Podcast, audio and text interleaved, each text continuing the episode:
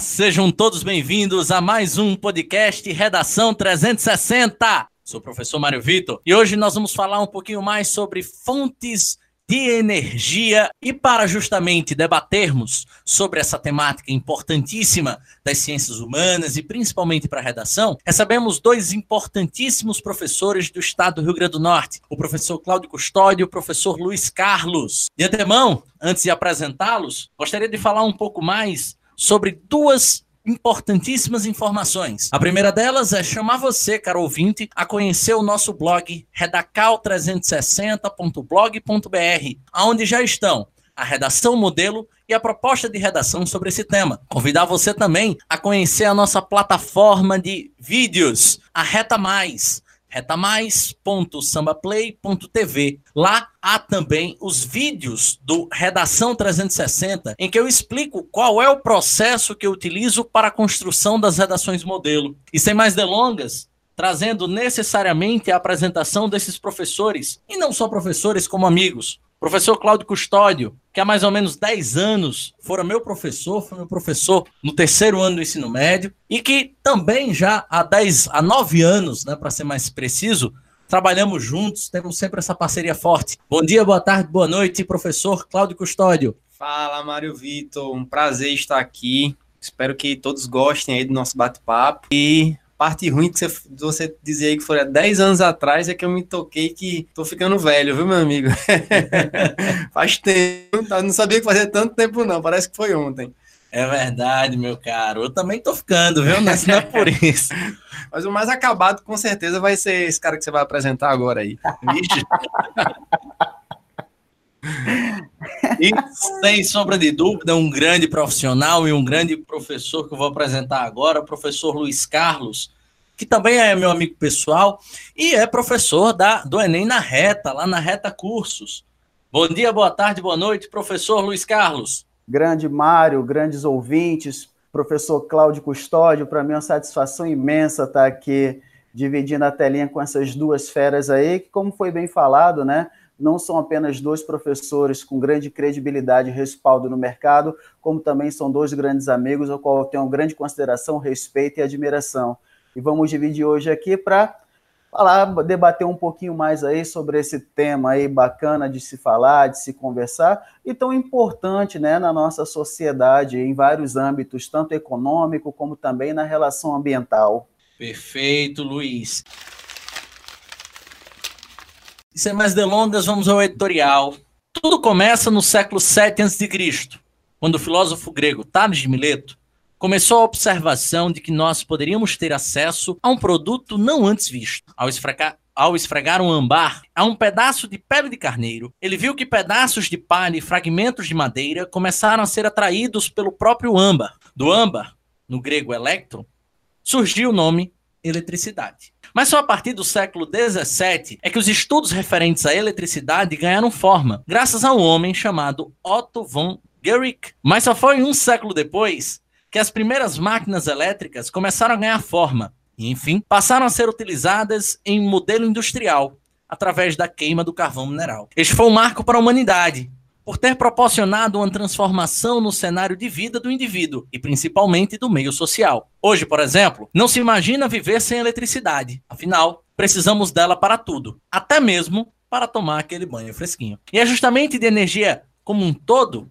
que falaremos hoje, abordando situações em que ela, se, ela intensifica em vários cenários problemáticos de ordem ambiental, social e até econômica. Editorial apresentado, gostaria que os convidados venham, de fato, a falar um pouquinho mais sobre isso e, principalmente, trazendo o professor Cláudio para a discussão, para o debate, pedir a ele que ele, olhando por um aspecto humanista, ele pudesse dizer quais são os maiores problemas hoje atrelados à luta secular por combustíveis geradores de energia. Vamos lá, Mário. É uma pergunta bem ampla. Na verdade, são muitos problemas, porque envolvem, como vocês mesmos já colocaram, envolve uma dinâmica econômica, envolve um, um debate ambiental muito forte, muito forte. Envolve questões sociais. E o primeiro ponto que eu gostaria de abordar é justamente com relação à pegada ambiental. Sempre que nós trabalharmos temas energéticos, é muito importante que o ouvinte esteja de olho em como essa fonte energética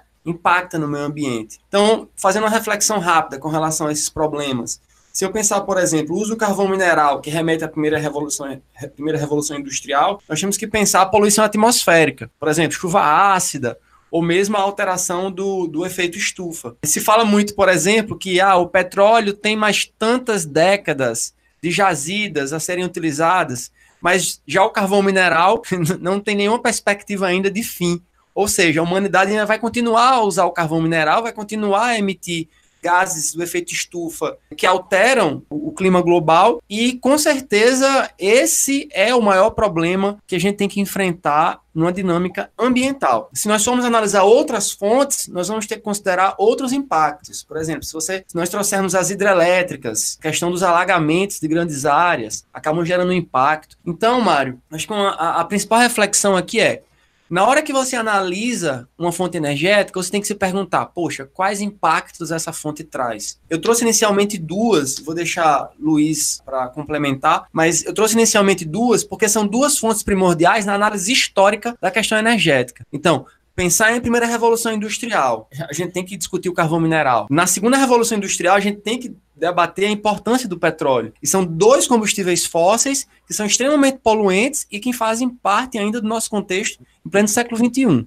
apesar da transição para outras fontes. Então, de cara, alteração do efeito estufa e poluição, poluição atmosférica. E você, Luiz, como vê todo esse cenário, toda essa situação atrelada aos diversos combustíveis geradores de energia? Exatamente, como bem dito aí, bem falado e frisado pelo professor Cláudio Custódio, é interessante também a gente não confundir. O aluno não pode confundir é, energia limpa com energia que não causa impacto ambiental. São coisas distintas. Aí, geralmente, quando a gente fala sobre energia limpa, a gente se refere muito à relação da não ou muito baixa emissão de CO2 na atmosfera. Mas se formos analisar vários tipos de energia renováveis, mesmo as renováveis, elas causam sim um impacto ambiental. Então, Primeiro ponto, como sempre se fala sobre a relação da industrialização ligado às inovações né, das fontes energéticas, das matrizes energéticas ao longo do tempo, a gente fala muito sobre a relação ambiental, mas é bom falarmos também sobre a questão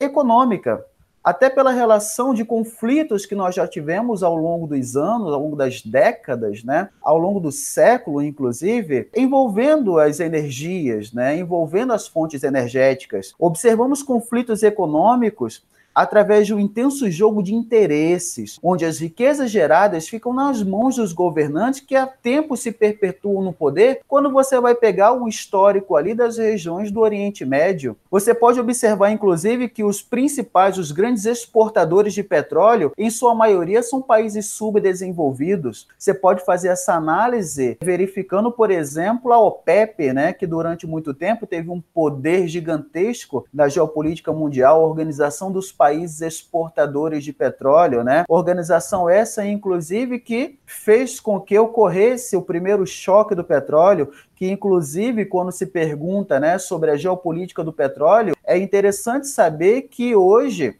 o nosso mundo é um emaranhado, é uma grande aldeia econômica que um conflito entre Palestina e Israel, os judeus, alguns dos países árabes, teve inclusive um impacto econômico aqui dentro do Brasil que foi o primeiro choque do petróleo, afetando inclusive um período vivenciado por nós, no período militar, conhecido como milagre econômico. Então, essa geopolítica do poder relacionada às fontes energéticas, elas são bem amplas, indo do lado ambiental até mesmo a relação econômica. E quando eu falo lado econômico, eu falo tanto no macro como também no micro. Eu acho que os ouvintes vão lembrar, inclusive, do vazamento de óleo que atingiu várias partes do litoral aqui brasileiro, inclusive né, afetando a vida econômica dos pequenos pescadores aqui no nosso litoral. Quando eu falo nosso litoral, eu me refiro, obviamente, ao litoral do Nordeste. Perfeito, Luiz. Deixa eu só complementar um, um comentário de Luiz. Luiz falou que o nosso milagre econômico foi afetado pela crise do petróleo de 73. É importante lembrar, não é, Luiz, a, a forma como o Brasil reagiu a essa crise.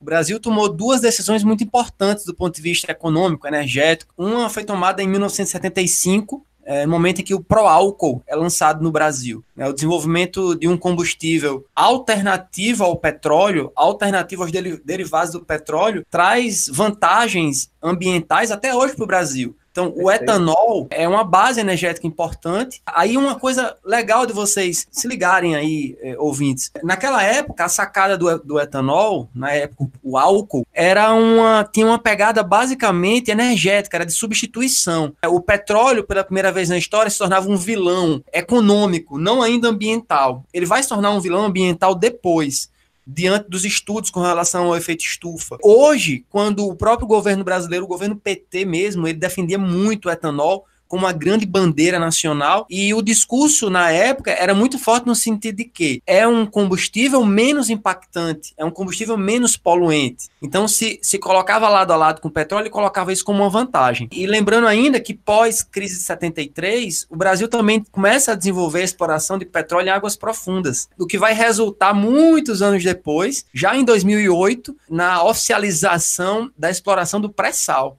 Então, e curiosamente e ironicamente, aquele grande desafio global de 73 para o Brasil a longo prazo trouxe efeitos positivos: o etanol e a extração de petróleo em águas profundas. É muito interessante esse gancho que foi trazido primeiro por Luiz e agora por, por Claudinho, porque são ganchos em perspectivas de crise e automaticamente em perspectivas de crise econômica, né? Hoje estamos lidando com uma crise um pouco diferente, baseada numa crise muito mais humanitária, uma crise pandêmica, né, relacionada à questão biológica. Me lembro que na época em que fui seu aluno, você dizia muito que racionamento de energia significava necessariamente redução do PIB. Isso me fazia refletir bastante sobre. Eu queria que você explicasse um pouco melhor esse, esse tipo de afirmação para os nossos ouvintes. Vamos lá, memória boa, viu, Mário? Acho que você gostava muito da minha aula, cara. Bastante. Vamos lá. O raciocínio é o seguinte, pessoal. Vamos pensar. Ora, se o PIB está crescendo, significa que a economia consegue se desenvolver, consegue crescer, significa que a indústria, o comércio, a agricultura, tudo flui. Agora imaginem, se o PIB cresce e o investimento em energia não cresce, vai chegar um momento que simplesmente não vai ter energia para toda a dinâmica econômica. Vocês, já, vocês conseguem imaginar uma indústria sem eletricidade? Hoje é impossível, né? Discutir energia numa primeira revolução relacionada ao carvão mineral é uma coisa. Nós associarmos isso ao Brasil hoje, é dentro de uma outra análise energética. Por quê? Porque a base elétrica da eletricidade brasileira é, são as hidrelétricas. Então, o exemplo citado aí, talvez na época, Mário, é crise do apagão de 2001 e 2002.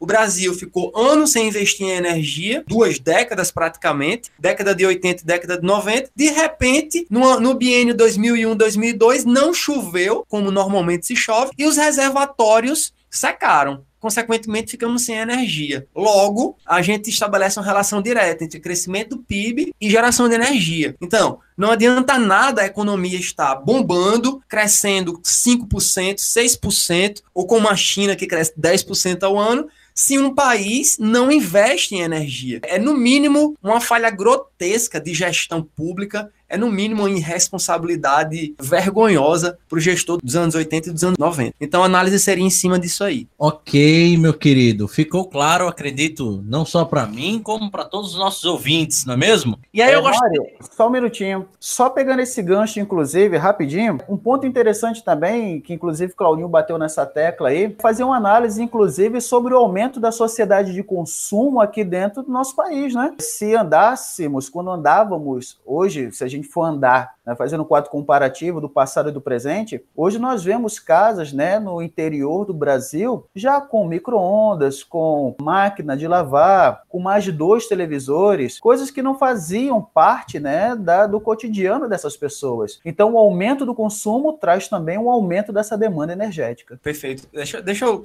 Vou aproveitar também o seu gancho, viu, Luiz? Muito, muito, muito legal o seu comentário. E vou fugir um pouquinho do tema, alguns segundinhos, só para o, o, ouvinte pensar o seguinte: todo crescimento de PIB vai representar um aumento de consumo, um aumento das relações econômicas. Você pode se deparar muitas vezes com textos e questões de bancas, de concurso, de vestibular e etc., trazendo uma relação entre crescimento do PIB e o não investimento em algum segmento. Alguns anos atrás, por exemplo, vivemos uma crise, um apagão do setor aéreo. Né? O comentário na época era esse, fazendo justamente um contraponto com o apagão energético de 2001 e 2002. Alguns anos atrás, os aeroportos ficaram superlotados, os aviões, os, os voos não estavam dando conta da demanda nacional. Isso antes da crise econômica estourar em nosso país. Então, o ouvinte ele pode estabelecer sempre essa relação entre crescimento do PIB e demanda por serviços. Os serviços precisam ser ofertados em maior quantidade. Caso contrário, esse sistema entra em colapso. Foi como aconteceu no setor de energia e como também aconteceu no setor de transporte aéreo. Muito interessante esse gancho, porque, primeiro, o que Luiz trouxe me, me fez lembrar um programa do estado do Rio Grande do Norte chamado Pó Amarelo. Não sei se vocês lembram necessariamente do período, sim, salvo me engano, no final dos anos 80, e muito condicionado porque 75% dos municípios do Rio Grande do Norte não tinham energia elétrica. Ou seja, estamos falando de um período de 30 anos.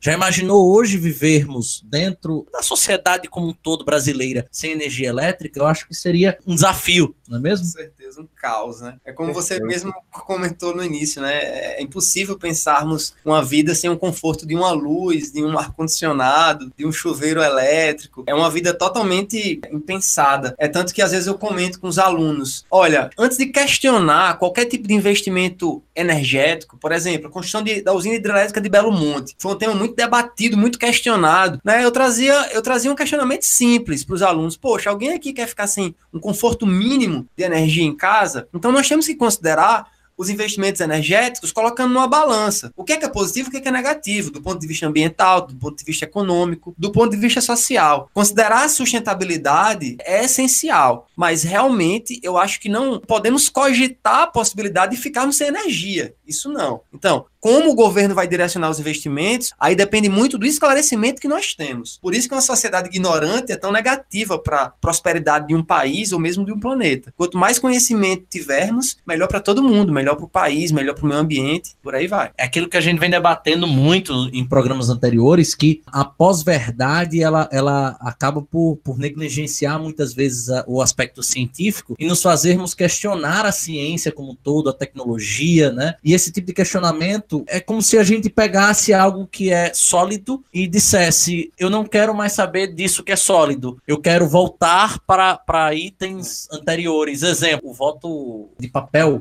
né? Como estavam tentando regressar o voto impresso. Eu algo esdrúxulo e que seria, digamos assim, muito mais fácil de se corromper o sistema do que propriamente o voto digital, né? Mas vamos adiante. Voltando a uma situação, o nosso estudante em casa, ele está precisando saber de um pouco mais de informações para desenvolver a sua redação. E essas talvez sejam as informações mais importantes para esse estudante ter um certo norte, Luiz. E eu gostaria ah. de saber justamente de você quais são as principais fontes energéticas do Brasil atual e o que temos e por que temos essas fontes como fontes primárias ou primária e também fontes secundárias. Vamos lá. Olha só. Primeiro é interessante para o aluno saber a relação de energia, tá? É bom ele pegar o conceito de energia.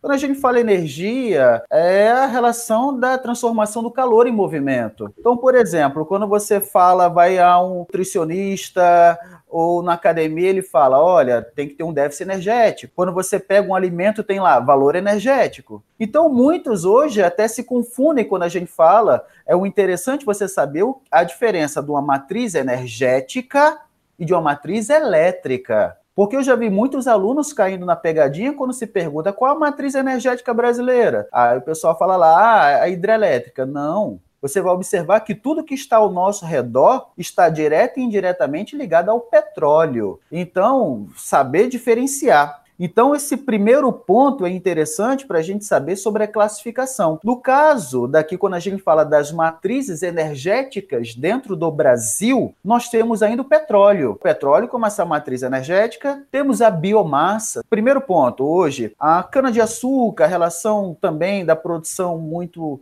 intensa em cima dos biocombustíveis, tá? Está dentro também, boa parte dela é, na, na biomassa. Tem, inclusive, alguns que, que vivem até num estado de pobreza, né? Ainda um pouco elevada ou bastante elevada, que ainda utiliza lenha, inclusive, né, como uma fonte de energia nos seus respectivos lares, e aí nós temos a fonte hídrica também, né? Então, basicamente, nós temos essas três fontes: o petróleo, a biomassa e a fonte hídrica como a matriz energética brasileira. Quanto à relação das fontes primárias e secundárias, é porque nós podemos, temos até a relação da química, né, da destilação fracionária, inclusive, que dos produtos da fonte primária, você tem a capacidade de tirar as fontes secundárias, por exemplo, o que torna o petróleo um combustível desde a da, da segunda revolução industrial tão valioso é a relação dos subprodutos que eu posso derivar do petróleo, como a gasolina, o querosene,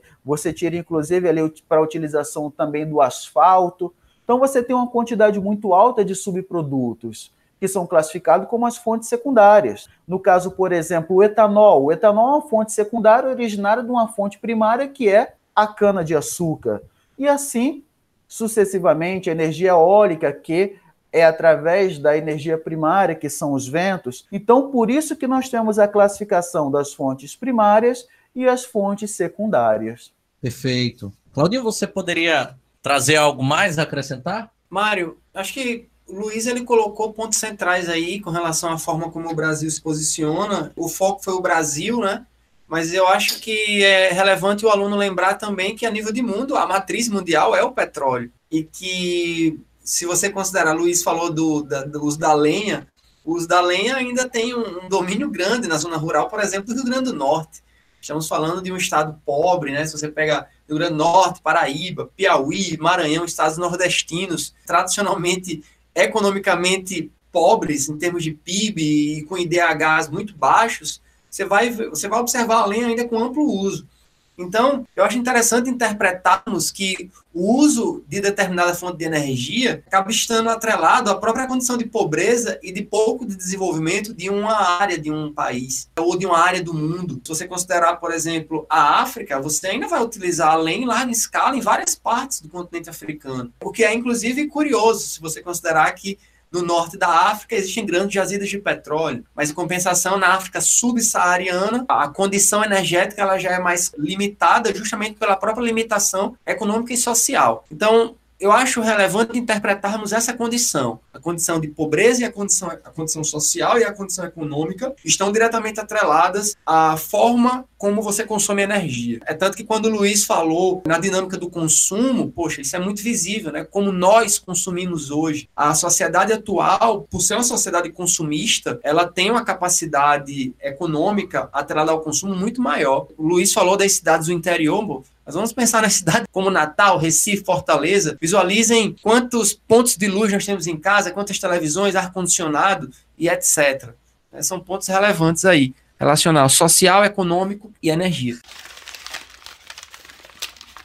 Interessante, porque uma reflexão bem simples é a seguinte: se você mora hoje numa casa e essa, essa casa tem pelo menos uns 50 anos, você pode notar muito claramente que todo o sistema elétrico ele é muito reduzido e o principal, a quantidade de tomadas espalhadas pela casa também. Quando eu fui elaborar esse estúdio aqui doméstico, o quarto que eu escolhi só tinha um ponto de tomada. Só que hoje eu tenho a necessidade de 12 pontos de tomada. Então tive de fazer toda uma mudança no sistema elétrico da residência para poder criar um pequeno estúdio. Então isso demonstra a nossa realidade. Nos anos 90 talvez tivéssemos 3, 4, 5, 6 eletrodomésticos. Hoje nós perdemos a conta da quantidade de eletrodomésticos que temos. Carregadores eram coisas que a gente não nem sequer imaginava, cogitava. Tudo era a pilha, tá? Inclusive a nossa amostra. Então é muito interessante Poxa, essa não, reflexão ar-condicionado na casa da pessoa era um luxo. Considerar a minha infância, não tinha ar-condicionado na minha casa. Eu não tenho lembrança na casa dos familiares, não, não, existia isso. A própria forma como nós lidamos com a tecnologia, com os computadores, eram ferramentas que nós não tínhamos. Não é do seu tempo, Mário, é mais para trás. É na época de Luiz, também não é do meu, da minha época, não. Rapaz, aqui em casa até hoje ar-condicionado é luxo. e aí, Cláudio, podemos dizer que no futuro próximo toda a humanidade terá acesso à energia elétrica e, consequentemente, ao mundo virtual? Bom, é, eu, eu, diria que a pergunta ela teria que ser considerada em curto, médio e longo prazo. A curto prazo, não. Não dá para considerar num, espaço de 10 anos. 10 anos, ó. Você vê que é um tempozinho considerável. 10 anos, a sociedade tendo acesso à eletricidade e a, ao mundo virtual de forma alguma. A médio prazo, aí eu já tenho que considerar o quê? Uns 40 para 50 anos. Aí eu já, já é mais perceptível um acesso, sim, à eletricidade, com certeza. E com relação ao mundo virtual, uma inserção cada vez maior, mas tendo que considerar que uma das análises clássicas da geografia é que o processo de globalização, a terceira revolução industrial, elas claramente evidenciam um processo de exclusão digital. Então, Mário, dentro de um espaço de 40, 50 anos, a eletricidade eu acredito que será uma realidade para boa parte da população brasileira, e eu, eu diria inclusive mundial, mas eu acredito que ainda haverá, em um grau considerável, uma certa exclusão digital considerando as áreas mais carentes do planeta. Claro que a longo prazo não vai ter como fugir disso. Poxa, considerem o que nós vivíamos em termos de tecnologia há 20 anos atrás. O próprio barateamento desses produtos facilita a inserção. Mas é uma análise curiosa, né? Eu, eu confesso que nunca tinha pensado nesse, nessa forma de relação. Será que a humanidade no, no futuro vai ter? Que vai, vai. Mas o tempo que será necessário, a forma como essas tecnologias vão acabar se propagando, aí é um ponto curioso. Observem que eu estou me referindo a áreas mais pobres do planeta. Porque mesmo hoje, se você vai numa área carente de uma cidade é, nordestina, por exemplo, ou mesmo de uma cidade do Sudeste, você vai observar que ferramentas como os smartphones, tablets, eles chegam. Mas volta a frisar, nas áreas mais miseráveis, aí realmente será um grande desafio. E de detalhe, é um desafio da indústria também, né? É um desafio da economia, porque economicamente falando, quanto maior o mercado consumidor, melhor para todo mundo. Mas, poxa, eu estou considerando que parte da população mundial, e quando eu estou falando de, de parte da população, eu estou falando de bilhões de pessoas, pelo menos 2 bilhões, 3 bilhões de pessoas, não tem acesso à água, água potável. Poxa, então, se não tem acesso à água potável, aí vem aquele, aquele questionamento, a partir de qual momento ele terá acesso a um smartphone. Eu me lembro de uma reportagem, eu tenho memória boa realmente, Claudinho, que assisti ainda na época que Hugo Chávez era, era vivo, em que ele fez uma pequena mudança no horário de verão da Venezuela. Ele resolveu mudar, colocar que o horário da Venezuela iria atrasar, no caso, iria adiantar 30 minutos. E aí o que aconteceu? Segundo a, a reportagem, isso leva, demandaria um, um, período de aproximadamente três meses de adaptação da sociedade e, consequentemente, levaria uma mudança significativa de hábitos. E aí é muito interessante essa perspectiva, o quanto que uma pequena mudança modifica hábitos e hábitos que estão intimamente atrelados à questão da energia elétrica. E aí me lembra, inclusive, a perspectiva do horário de verão, que hoje parece não mais fazer sentido, não é mesmo? Esse ano nós não adotamos, né? O, o ano passado o governo decidiu não adotar, não é isso, Luiz? E, Exatamente. E aí é, é um debate antigo, né? Se você considerar que no passado boa parte do Brasil já adotou horário de verão, inclusive do ponto de vista climático não faz sentido. Uma cidade próxima, um, qualquer área, qualquer área próxima da linha do Equador, ela não tem necessidade de adotar horário de verão porque a luminosidade ela é constante ao longo do ano. Faz sentido para as partes mais de maior latitude, parte sul do Brasil. Eu achei curiosa a decisão do governo Bolsonaro de não adotar, mas Exatamente. confesso que ao longo da minha vida eu nunca tinha visto nenhum presidente não adotar. É, você lembra de algum caso, Luiz?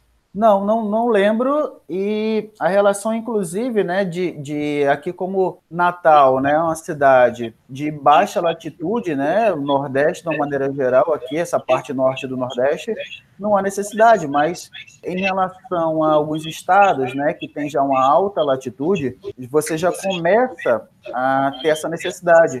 Inclusive, pegando essa base aí sobre o que tinha se falado sobre a pergunta, né, Mário, sobre a questão da energia, um ponto interessante da gente levar em consideração é o seguinte: é que hoje, por exemplo, aquilo que é básico para nós ainda é sonho de consumo para muitas famílias. Então, quando você perguntou se será que daqui a tantos anos nós vamos ter energia, é, será que vai ser uma realidade para as pessoas? Bem, é, pegando o nosso cotidiano, pegando o nosso dia a dia, aquilo que a gente está vivendo hoje, é interessante você levar em consideração consideração quantos milhares de alunos dentro do Brasil não têm acesso a uma plataforma digital, a energia elétrica, a internet. Qual a defasagem hoje que esses alunos vão ter para prestar, por exemplo, como se não bastasse todos os obstáculos físicos e estruturais que a educação no nosso país já apresenta, e agora mais uma pandemia, e você tem um representante do governo dizer que é justo porque está sendo difícil para todo mundo, então é um ponto justamente a se pensar, não apenas no futuro,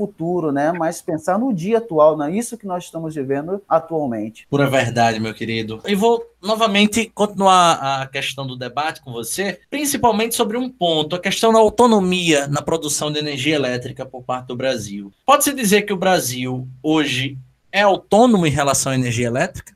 Se sim, por quê, Luiz? Olha só, a gente tem a relação, inclusive, tá, do ano de 1975, o início da construção da usina de Itaipu, como uma usina binacional. Inclusive, Claudinho falou muito bem sobre a relação do pró-álcool. A gente pode observar Itaipu também, possivelmente como uma resposta né, à, crise relacionada ao preço do barril do petróleo, que dá uma subida absurda. Imagine, por exemplo, você hoje parar no, no, num posto de combustível e abastece o seu carro com 200 reais. Depois de 15 dias, você vai nesse mesmo posto e você só consegue abastecer por 800 reais. Então foi mais ou menos um impacto que acabou surgindo na economia de vários países. No caso, por exemplo, de Itaipu, como a necessidade da energia em relação a gente vê um lado positivo aí, tá, da construção de Itaipu para o Brasil, porque, por exemplo, é uma usina binacional, Brasil e Paraguai. A necessidade da energia do Paraguai é bem menor que a necessidade brasileira. O equivalente a 15% de toda a eletricidade produzida, ela abastece 90% de todo o Paraguai. Já já quando pegamos aqui para Brasil, os outros 80 5% aí de tudo que é produzido vem para o Brasil. Então o Brasil acaba se beneficiando disso. Um ponto interessante, inclusive, é que com Itaipu o Brasil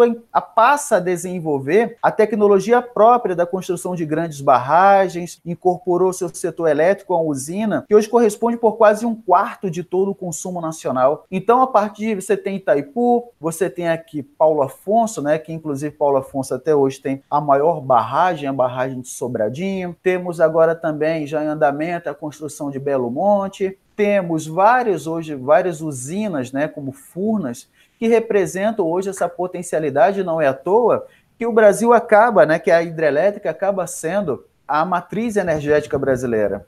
Agora vale salientar que Perdão, a matriz elétrica, tá? Desculpa. Inclusive, vale salientar que para hidrelétrica se tornar a matriz elétrica brasileira, são necessários não apenas investimentos, mas a relação da característica física do nosso país também contribui.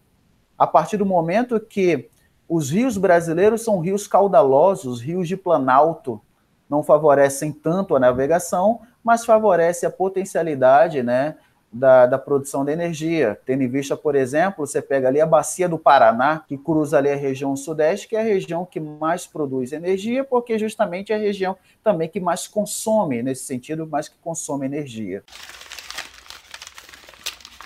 Luiz, uma questãozinha, talvez o Cláudio também possa, possa participar. Eu posso dizer que a energia proveniente da hidroelétrica é uma energia elétrica cara? Não. Na verdade, o custo de produção da energia depois, o caro que nós falamos é justamente a construção da usina. Mas quando você vai comparar o custo de quilowatts da produção da energia, ela acaba se tornando uma das mais baratas. Mas, obviamente, que quando se pega o custo da, de toda a construção, de uma usina hidrelétrica, os impactos também materiais e imateriais, como deslocamento da população ribeirinha, inundação de áreas agricultáveis, todo essa, essa, esse desequilíbrio na fauna e na flora, isso também pesa. Então, por isso que no início do nosso bate-papo de hoje, eu até toquei num assunto sobre não confundir fontes limpas com fontes que não causam impacto ambiental. Entendo. Eu vou complementar com relação. Você perguntou com relação à importação de eletricidade, Mário, e Luiz ele falou que o Brasil importa sim eletricidade, no caso do Paraguai, né, considerando Itaipu. Mas é curioso você perceber que o Brasil é um importador de energia. Então, de cara, você tem que considerar que o Brasil é um país urbanizado, industrializado, com a economia gigante, uma das maiores economias do mundo, e que naturalmente precisa de muita energia. Tem até a ver com, aquela, com aquele questionamento que você fez do PIB e da energia, a relação PIB e energia. Então, poxa, se o Brasil é um monstro econômico, ele vai precisar de muita energia. E Luiz já, já respondeu que o Brasil importa eletricidade,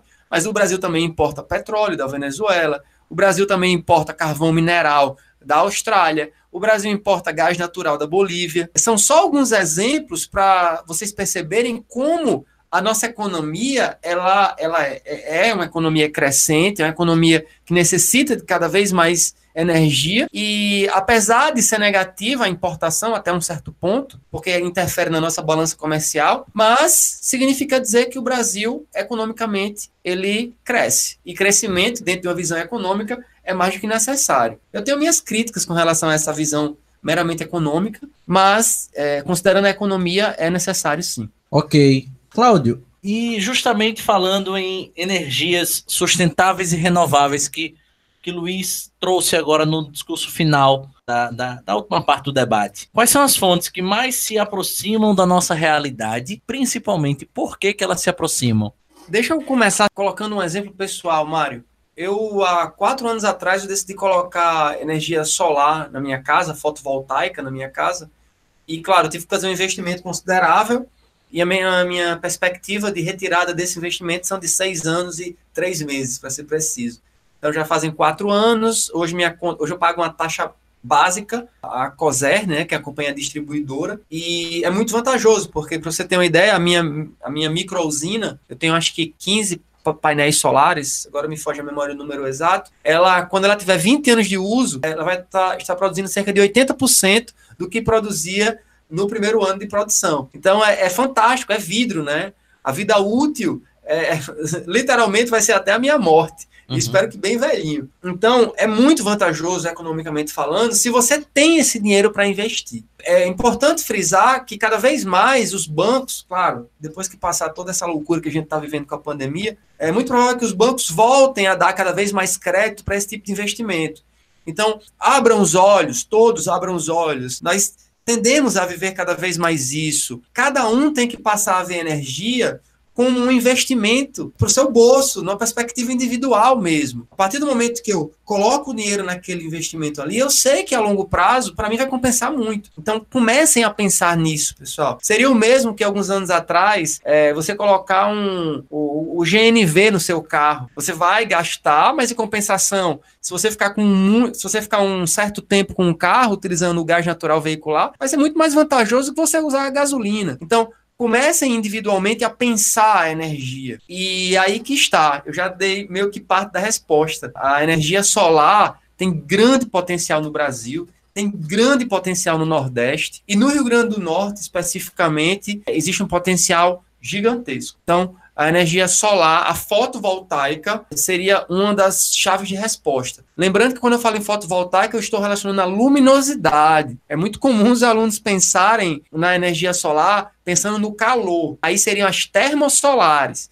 seria já uma variação. Então, a fotovoltaica se relaciona à captação de luminosidade e conversão em eletricidade. Esses investimentos são os que são feitos. E outro investimento essencial a nível de Brasil, e mais uma vez, em especial no Nordeste, é a geração eólica. O potencial eólico do Nordeste é muito grande. E para você ter uma ideia, Mário, 30% da energia produzida no Brasil, vinda das eólicas, é produzida hoje no Rio Grande do Norte. E aí vem um questionamento, né? Mas por que esse potencial tão grande em relação à eólica, em relação ao vento, porque nós somos influenciados diretamente pelos ventos alísios. Então, os ventos alísios, eles acertam, colocando entre aspas, tá? Acertam em cheio o litoral nordestino, o litoral potiguar, e isso gera um potencial grandioso que resulta numa dinâmica econômica muito relevante, inclusive para os proprietários de terra, onde os aerogeradores são instalados. É, você tem o pagamento de royalties. Olha aí, ó. Eu, eu lembro a última vez que eu li sobre isso,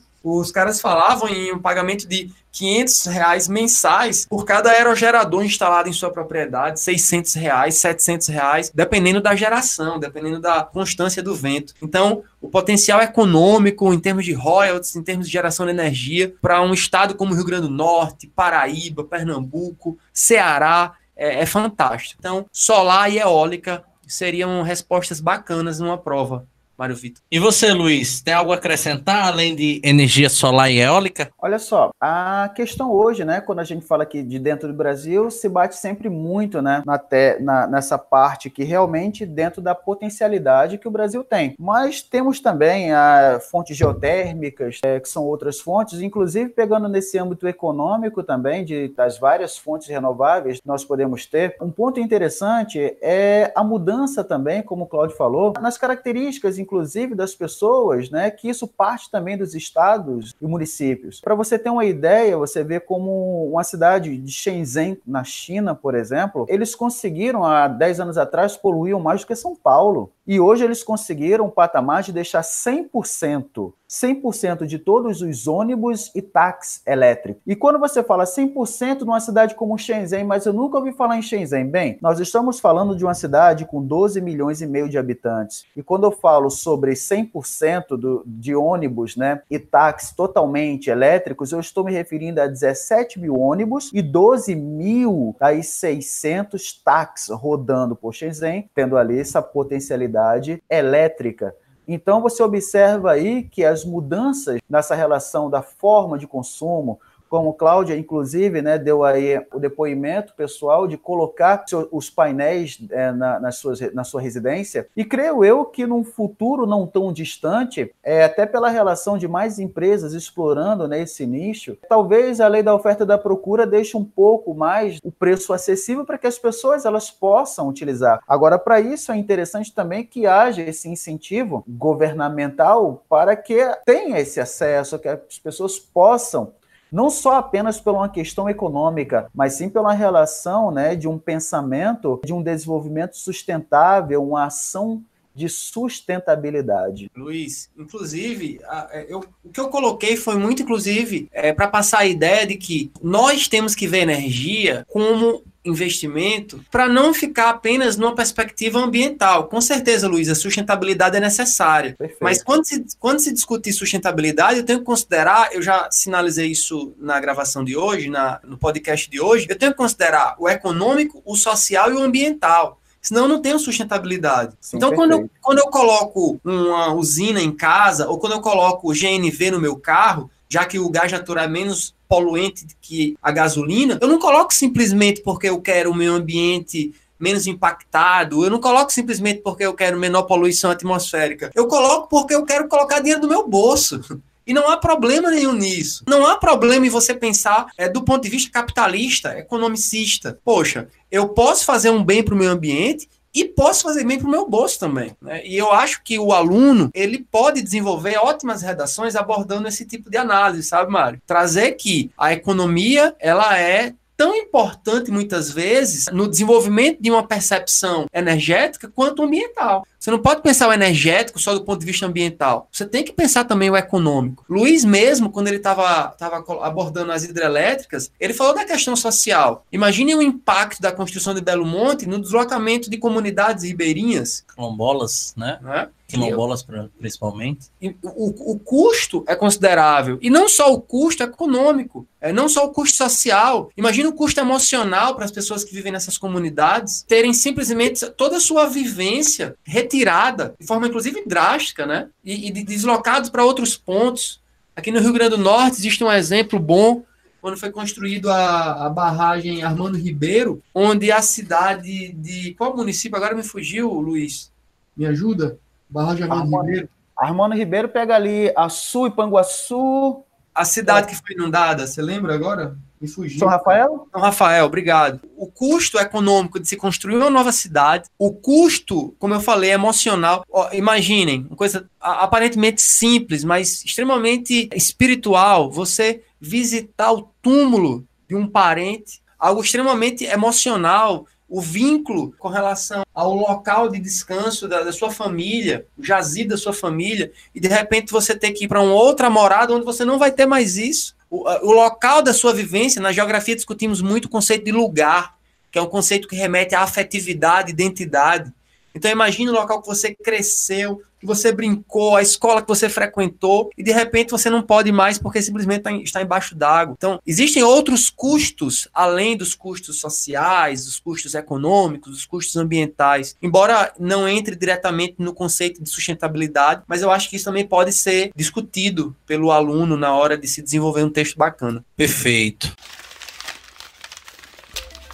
Gente, infelizmente a gente está caminhando para o fim do nosso programa. Programa extremamente rico. Fico muito grato, muito satisfeito pela presença dos dois, que enriqueceram bastante o nosso debate, a nossa discussão. E eu gostaria de perguntar primeiro a Luiz se ele teria alguma mensagem final para os nossos ouvintes e se ele teria alguma indicação literária, cinematográfica para esse período de quarentena e que talvez, direta ou indiretamente, aborde a questão da, da temática discutida hoje. Bem, olha só. Para os ouvintes, né, o que eu tenho a dizer é que esse momento é um momento de extrema dificuldade para todos nós, mas inclusive é, o que eu sempre venho trabalhando é que o aluno ele deve dar continuidade a, e conseguir ter ali um ritmo, conseguir colocar para ele ali, tentar fazer ao máximo, né? traçar o seu dia, colocar metas para um dia, porque é muito natural, inclusive eu vejo hoje, Mário, muitos alunos que perderam um pouco, estão perdendo um pouco o foco. Isso está sendo natural para todos, não só os alunos, mas professores também. Ah, tem aquele dia que você não consegue produzir nada, né? Porque sempre fica aquela cobrança que você deve produzir tudo, que você deve fazer atividade física, que você deve estudar, que você mas tenha calma, tenha calma e vamos fazer aos poucos. Nesse período que você, por exemplo, não está muito afim de pegar naquele livro, que você está muito, tanto quanto angustiado, e você quer assistir um filme, procure então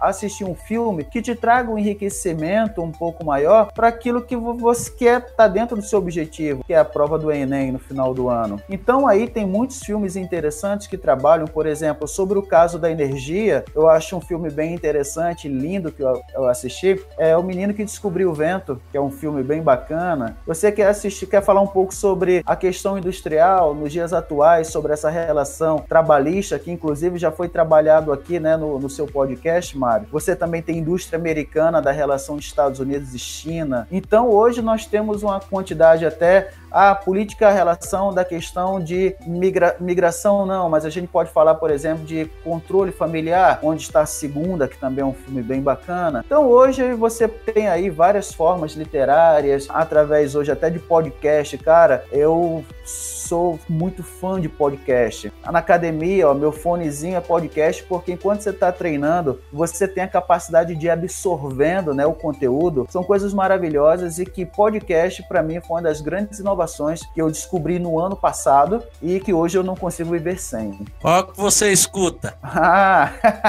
Redação 360, claro. Obrigado, né? Agradecido, mas além do ah. Redação 360, que mais você ouve? Olha só, eu gosto muito do Mamilos, muito com as bom. meninas que apresentam, que eu acho maravilhoso, o tom crítico delas, a forma também como elas abordam temas sociais, são coisas assim muito, muito legais. Então, assim, um, um podcast que eu, que eu indico muito é justamente o dos mamilos. As meninas são incríveis. Excelente. Claudinho, sua mensagem final. Primeiro agradecer, Mário, eu perdi minha virgindade no podcast agora com você. Ah, somos dois.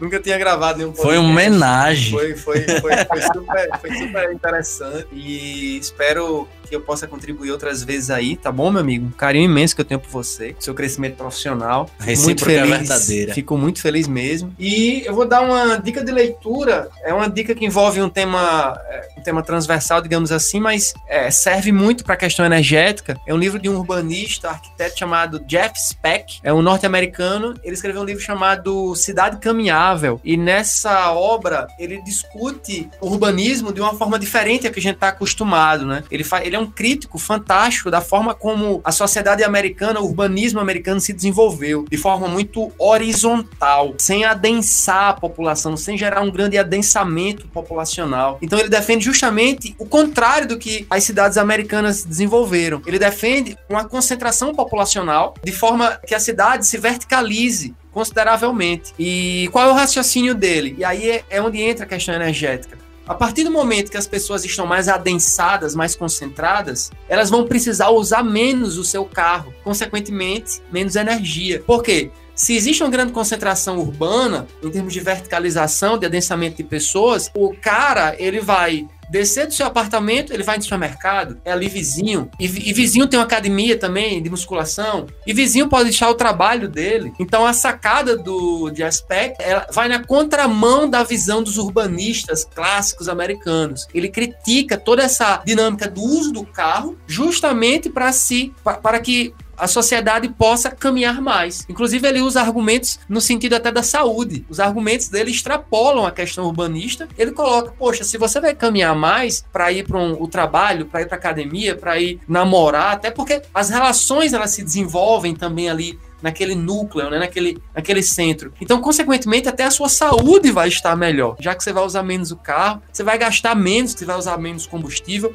Muito provavelmente você não vai precisar mais nem de carro, você não vai mais pagar é, tributo, você não vai botar mais combustível. Então, é muito mais vantajoso, vantajosa para uma cidade, um adensamento urbano. Inclusive, a gente está em ano de plano diretor, né, de construção de plano diretor no município de Natal, e é um tema que, infelizmente, os nossos representantes não se ligam. Né? Infelizmente, isso acontece em, outras, em outros municípios brasileiros. Então, é essa, se caminhável. Muito grato à presença dos dois, as recomendações. Eu deixo aqui um que eu assisti ainda na adolescência, que marcou muito toda uma geração, principalmente por meio da discussão sobre itens de sustentabilidade e principalmente de aquecimento global. Um documentário ganhador do Oscar 2007, Uma Verdade Inconveniente de Al Gore. É muito interessante. Inclusive, ele foi candidato em 2004 2004, salvo me engano, não, no ano 2000, a presença norte-americana pelo Partido Democrata. Teve mais votos que o George W. Bush. Mais, mais votos diretos, mas ele acabou não vencendo. Isso. Semelhante ao que aconteceu na última eleição 2016, né? Exato. E aí é muito interessante essa reflexão por nos levar a enxergar, digamos assim, nossas relações, sejam elas econômicas, sociais também por meio de uma perspectiva ambiental. Só para finalizar, o último, tá? Que infelizmente a gente é para ter três horas, mas não temos essas três horas, né? Eu acho só um ponto que é interessante também, rapidinho falar, é sobre também uma mudança comportamental em muitos, né? Que hoje está surgindo uma, uma galera aí que são os minimalistas. Então, essa relação, inclusive, de viver com menos, né? Trocar muito mais o transporte pessoal, privado, pelo público. Então, tá sendo uma galera aí bem bacana nesse sentido. Verdade, há muitos documentários, né, muitas, muitos estudos atrelados a isso. Inclusive, pode ser um dos próximos temas, né, que a gente possa vir a discutir juntos mais uma vez. É interessante. Pois é isso, minha gente. Muito obrigado e até a próxima.